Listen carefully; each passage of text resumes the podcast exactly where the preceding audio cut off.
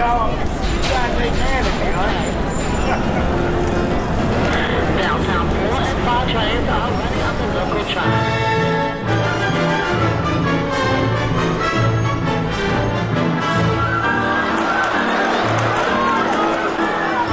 Здравствуйте, друзья! Я Александр Генис, автор и ведущий подкаста «Взгляд из Нью-Йорка».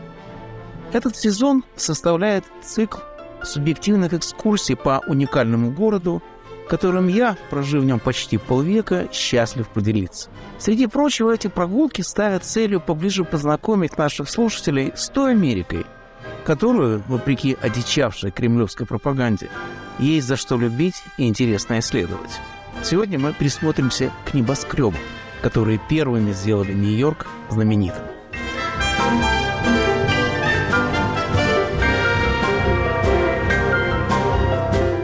Напомню, нас легко найти на сайте Радио Свобода. Подписывайтесь на мой подкаст на Spotify, iTunes, Google Podcasts, Яндекс.Music. Включайтесь в беседу, пишите мне в социальных сетях и в аккаунтах Свободы, а также на всех подкаст-платформах.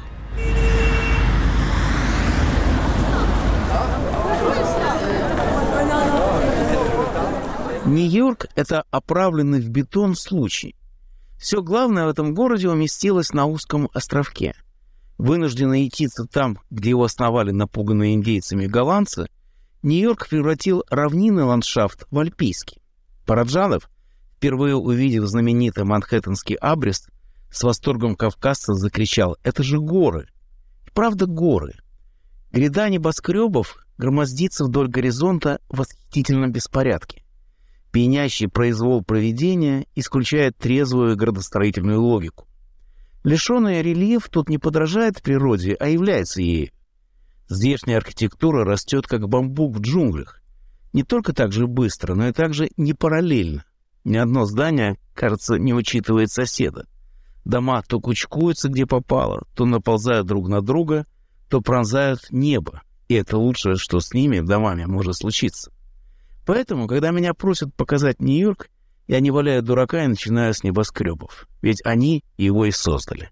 До появления высотных домов этот город ничем, кроме провинциализма, не выделялся. Американцев европейцы привыкли считать богатыми безвкусными родственниками. Хотя после Первой мировой войны Америка стала великой экономической державой, Новый Свет был все еще эстетической отдушиной старого – Здесь спасались от истории и зарабатывали на жизнь.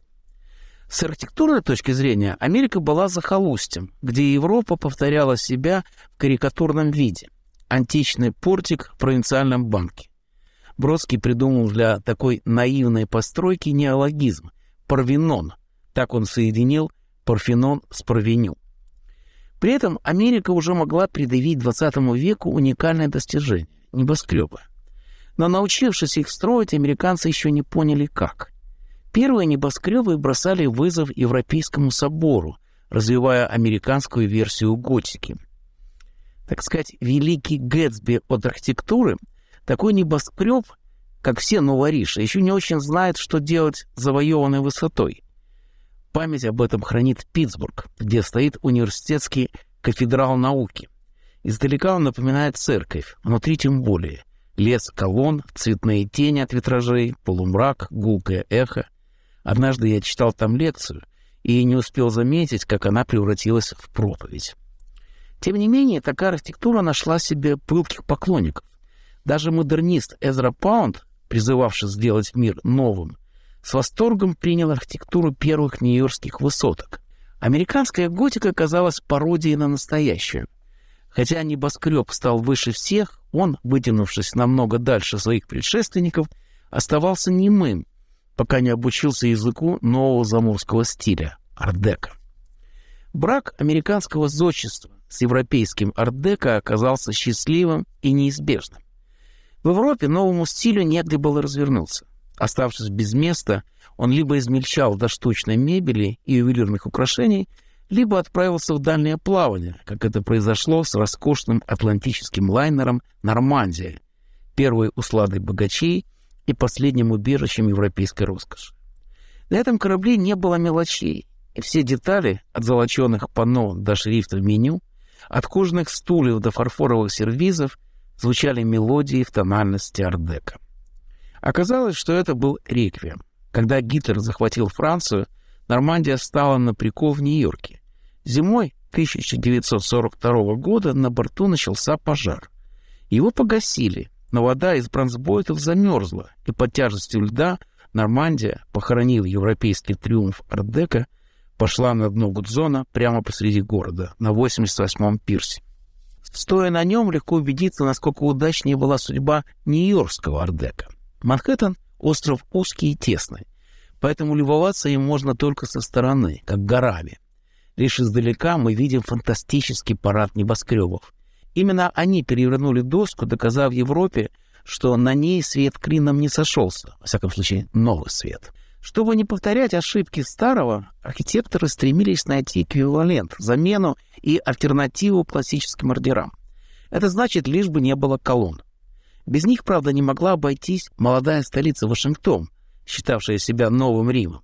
Зато нью-йоркские небоскребы Золотого века, Ардека, уже не нуждались в образцах и сами ими служили. В этом стиле было все, чего не хватало Америке переосмысленная геометрия, преувеличенный масштаб, свежий набор символов, а главное — отказ от античного плена. Вырываясь из его удушающих объятий, американские зодчие пошли вперед, вернувшись назад. Они открыли для себя Вавилон и Египет. Начиная с величайшего американского зодчего Райта, небоскребы приобрели вид месопотамских зиккуратов, украшенных по вкусу фараонов. Небоскреб не зря на всех языках носит поэтическое имя — по-украински «хмарочес», тот, кто чешет тучи. Задолго до авиации высотки подарили человеку новое измерение — вертикаль. В Старом Свете движение вверх — это путь в сакральное пространство.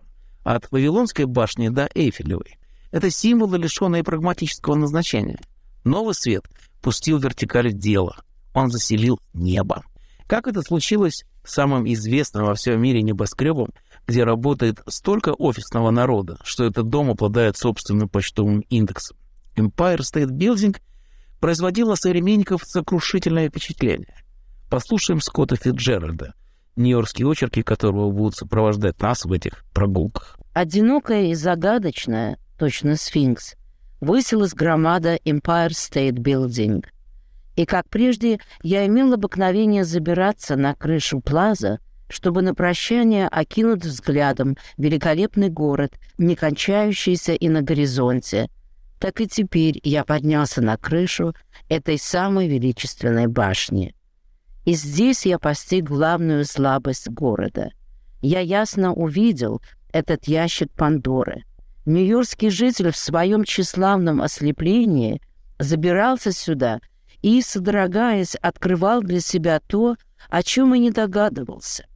Вопреки его ожиданиям, город не беспределен. За нескончаемыми каньонами есть своя последняя черта. С высочайшей в городе точки ему впервые стало видно, что за пригородами повсюду начинается незастроенная земля, что к последним зданиям подступают зеленые и голубые просторы, и бесконечные только они. А едва он с ужасом осознал, что Нью-Йорк, в конце концов, лишь город, а не вселенная. Вся та блистательная постройка, которую создало его воображение, с треском рухнула на землю.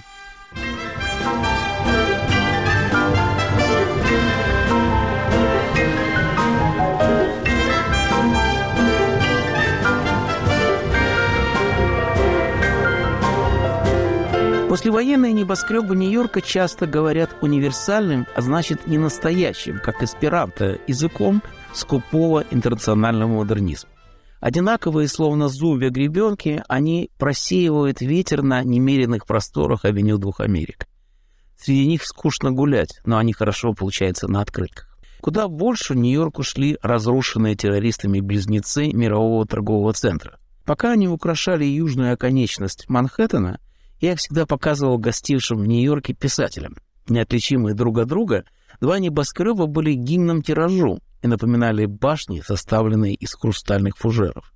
Нью-Йорк так и не научился жить без близнецов. Каждый год, когда подходит очередная годовщина налета, о близнецах напоминают два столба света, Пронизывая ночное небо, они кажутся оставшимися от погибших небоскребов призраками, которые нам являются, чтобы мы не забыли о трагедии. Сразу после 11 сентября прожекторы выключают. Световые столбы путают перелетных птиц, а уж они точно не виноваты в наших сражениях. Нью-Йоркцы и гости давно уже превратили место террористического налета в объект паломничества.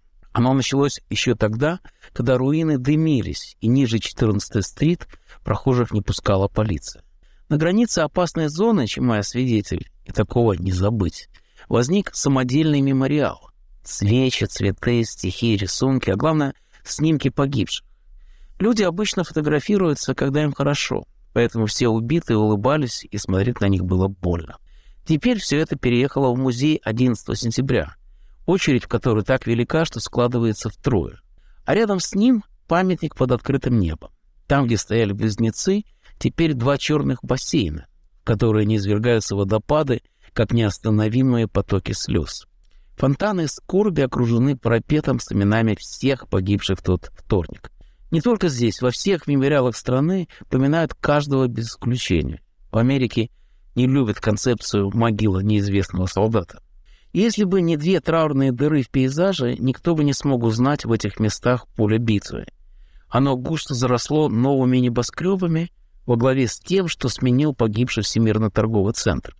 Могучая каланча по вечерам мерцает зажженными окнами и притворяется восклицательным знаком. Но если две башни-близнецы как будто открывали кавычками Манхэттен, то новый небоскреб отличается от окружающих лишь символическим ростом. 1776 футов. Год американской свободы. Год принятия Декларации независимости. Только кто эти футы считает? Впрочем, о том колосе, который вырос на месте взорванных башен, еще рано судить. Может быть, во мне говорит скорбь и ревность к погибшим близнецам – но заменивший их небоскреб, мне кажется, еще не вписался в городскую панораму. Зато стал уже своим очень необычный небоскреб в городе. Это 76-этажное творение самого интересного в Америке зодчего и провокатора Фрэнка Герри. С появлением этого небоскреба Нью-Йорк, после растянувшейся на поколение паузы, обзавелся новой вертикальной достопримечательностью, красота которой ускользает от определений. Герри, говорят его критики, практикует архитектуру войны. Его здания выглядят так, будто в них взорвали бомбу. Часто это соответствует действительности. Но асимметричный, как волна, гибкий, как тростник, и крутой, как вихрь, новый небоскреб будет мирной ассоциацией. Ломая плоскость, он растворяет жесткие формы, превращая бетон в тюлевый занавес, которым играет океанский бриз, обвивающий Манхэттен. Это зодчество незастывшей музыки. Подобно ей, архитектура Герри разворачивается во времени. Солнце и облака, полдень и сумерки, неторопливая прогулка и беглый взгляд — все меняет облик небоскреба, не позволяющего себе, как и сам Нью-Йорк, застрять в самодовольной неподвижности. Новым небоскребом Фрэнк Герри несказанно угодил городу, живущему одним днем, обычно завтрашним. Меняясь быстрее нас, Нью-Йорк, чего он разительно не похож на ампирный Петербург или буржуазный Париж, лишен постоянного адреса в истории. С ним не соскучишься.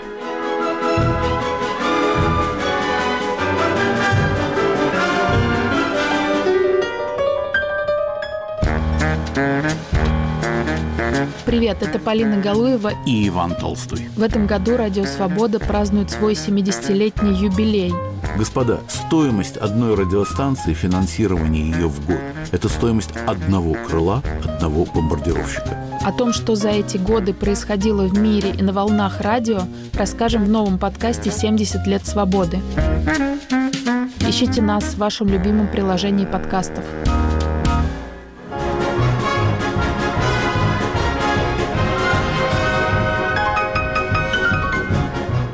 Сегодня в новом эпизоде подкаста «Генис. Взгляд из Нью-Йорка» разговор о небоскребах Манхэттена в рамках цикла «Мой Нью-Йорк».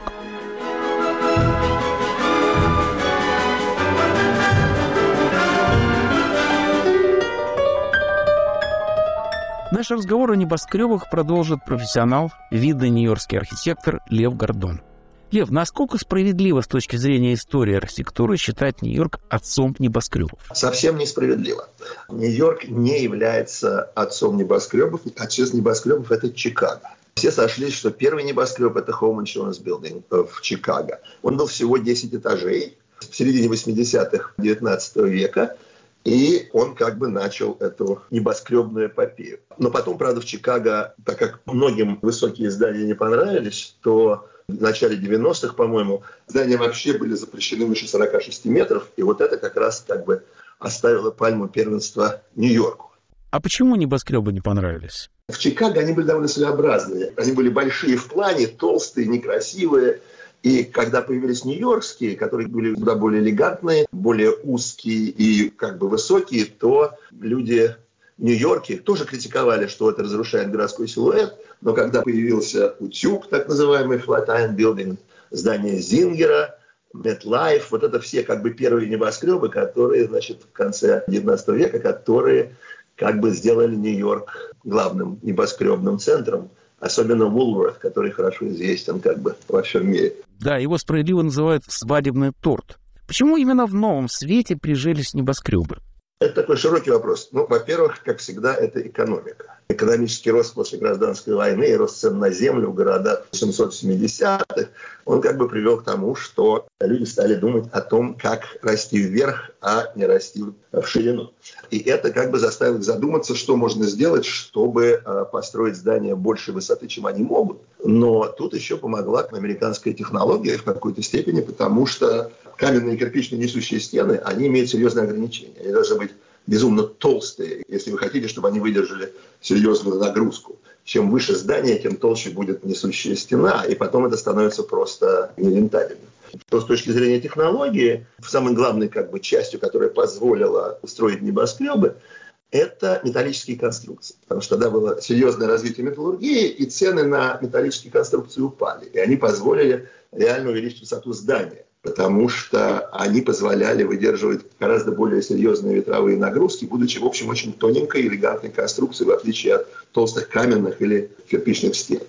Эти конструкции позволили увеличить высоту здания. И я помню, когда разрушили близнецы 11 сентября, то мой знакомый инженер, он занимался расследованием причин обрушения башен, и он показал мне стальную балку, огромную стальную балку высотой более метра, которая была сключена практически до дюйма, практически до нуля ударом обрушения этого здания. Эта трагедия уже сейчас современная, привела к серьезному пересмотру всяких пожарных конструктивных норм при проектировании небоскребов. Но это длинная отдельная история. То, что позволило из технологически что-то делать, это лифты. Они существовали с незапамятных времен, до рождения Христова, но сделать их безопасными для перемещения людей позволило изобретение Отиса. Это американский инженер, который в 1957 году продемонстрировал по-моему, это было в Нью-Йорке, свое изобретение. Это изобретение было тормоз, который позволял лифту остановиться, если оборвется трос. И это продемонстрировал топором, разрубив трос, и та платформа, на которой он стоял, опустилась на несколько дюймов и замерла. Еще грунтовые условия в Манхэттене делают это гораздо дешевле и легче, потому что Манхэттен, как мы знаем, это, так сказать, чистая скала, до которой, в общем, не трудно докопаться, в отличие от многих других городов, где вам нужны сваи и прочие серьезные основания и фундаменты. Чудная история, никогда этого не знал, хотя на Отисе всегда ездил и замечал, что лифты в Нью-Йорке до сих пор несут его имя. Да, это до сих пор самая, так сказать, известная компания производства лифтов. Лев, какова связь между нью-йоркскими небоскребами и сталинскими высотками в Москве? Общего, конечно, много. Это высота, тип здания, силуэт этих зданий, стилевая перекличка там, того, тогдашнего 50-х сталинского ампира и стилистики американских зданий, которые появились раньше, с 30-х. Есть много версий о том, каково было задание Сталина советским зодчим в то время, когда он хотел обогнать Америку, видимо, но он не хотел, чтобы его высотки были копией американских. Но все равно можно видеть, что перекличка с нью-йоркскими прототипами, она, так сказать, неизбежно бросается в глаза, это видно. И каждому зданию можно, при желании, немножко подумав, найти прототип. Конструктивно тоже были различия. Американские инженеры 30-е, они применяли заклепки для соединения балок, а советские в 50-х уже начали применять сварку, которая позволила достигать больших нагрузок. Вы работаете с проектированием современных небоскребов.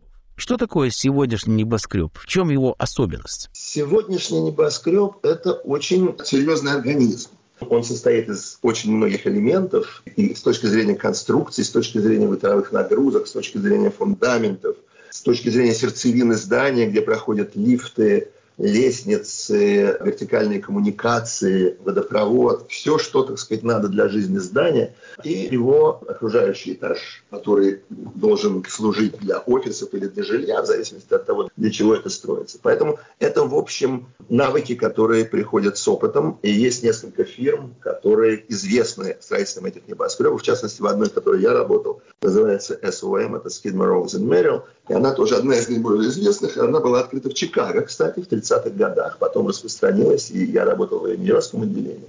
И ей до сих пор принадлежит самый высокий небоскреб в мире – Буш-Калифа в Дубае, 828 метров в высоту, который был построен в 2010 году. Интересная часть этой работы – это авторский надзор. Когда здание строится, и как архитектор ты должен наблюдать за этим строительством. И я там был довольно часто на этих стройках, и там познакомился с представителями нашего американского коренного населения, индейцами из нескольких местных вокруг манхэттенских племен. И оказалось, что их довольно много работает монтажниками высотниками остальных конструкций.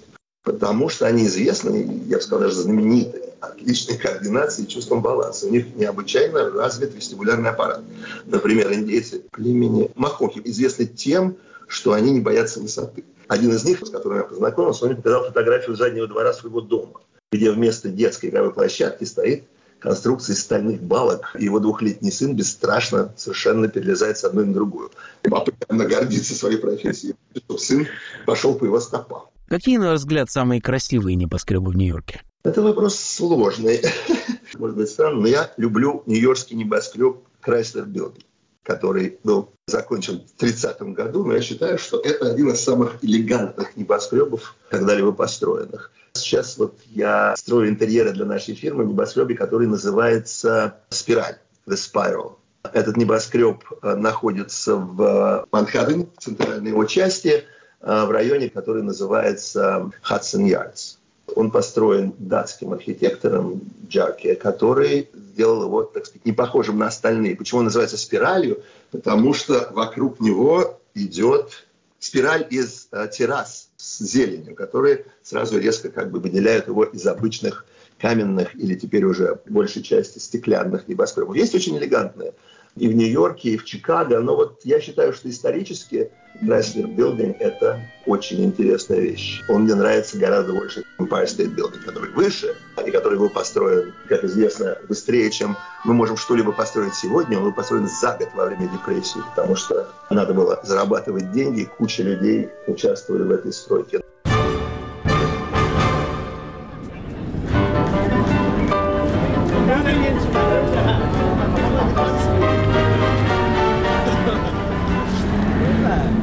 Чтобы рассмотреть сегодняшний бонус, которым заканчивается каждый эпизод из цикла «Мой Нью-Йорк», надо либо круто задрать голову, либо перебраться на другую сторону Гудзона. Если оттуда смотреть на небоскребы, лучше в бинокль, то мы откроем их секрет, который венчает крыши. Зодчество, как, впрочем, всякое искусство, невозможно без своей теологии. Богом небоскреба стала невидимая сила, пронизывающая материальный мир. Грозная и благодатная, она могла карать и миловать, помогать и связывать. Вооружив простого человека демократической Америки, она вывела его из рабской толпы и сравняла с героями прошлого и настоящего. Иногда эту могучую силу называли электричеством, иногда радио. И то, и другое обладало мистическим статусом в Нью-Йорке 1930-х. Став отчизной для новых кумиров, город построил им достойные жилища. Лучшие небоскребы венчали антенны, заменившие кресты европейских соборов. Как только в город вернулись шпили, позволяющие общаться с небом, Нью-Йоркская панорама ожила и расцвела. Она приобрела умысел и наградила город тремя непревзойденными достопримечательностями. Первое — это Рокфеллеровский центр, такой акрополь капитализма с его 14 уступчатыми башнями, золотыми холлами, героическими фресками и летописью барельефов. Вторая достопримечательность — самый элегантный небоскреб Нью-Йорка — Крайслер, который мы уже упоминали. Сухопарый и воздушно он взмывает над кротовой сетью переулков, как будто не имеет к ним отношения. Крайслер пришел из другого мира, высокого и светлого, аэродинамического и нержавеющего. – это лучший храм машине, в котором ей и сейчас можно молиться. Характерно, что вершиной ему служит увеличенная в тысячи раз игла карбюратора автомобиля Chrysler. Ну и, наконец, стоэтажный Empire State, что пялится в небо мачтой, задуманной причалом для дирижаблей, но ставшей после 11 сентября главной городской антенной. Шпиль этого небоскреба работает еще и барометром календаря. Каждую ночь он, отдавая дань всем верам и традициям этого великого и разноязыкового города, загорается цветами очередного праздника, события, годовщины. Так в день рождения Мартина Лютера Кинга зажигаются красные, черные и зеленые огни. В азиатский Новый год небоскреб пылает алым. Вспоминая жертв Холокоста, он подсвечивается желтым. В этом году небоскреб часто радовал нью-йоркцев жовтно-блакитными цветами. Они как будто отражались в сотнях и тысячах украинских флагах, ставших привычными приметами нью-йоркского пейзажа. От огромных полотнищ, которые свешиваются с мостовой крыш, до маленьких флажков в окнах квартир и на бамперах машин. Почти полвека прожив в этом самолюбивом городе, я еще не видел такой солидарности с Украиной, которую в начале войны не каждый американец умел найти на карте. Теперь такого не будет. Украинцы одержали блестящие победы не только на поле боя, но и в общественном мнении Америки, а также на улицах Нью-Йорка.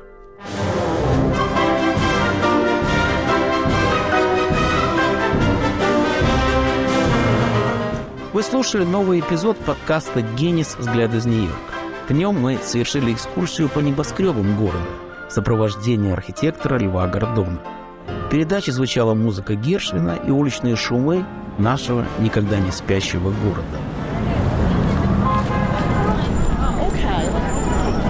Напомню, нас легко найти на сайте Радио Свобода.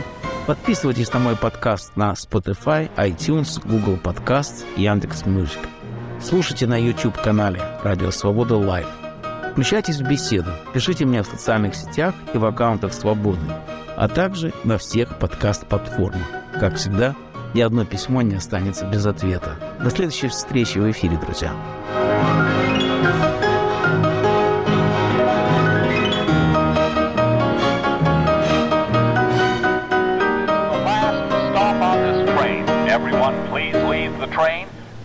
Riding with New York City.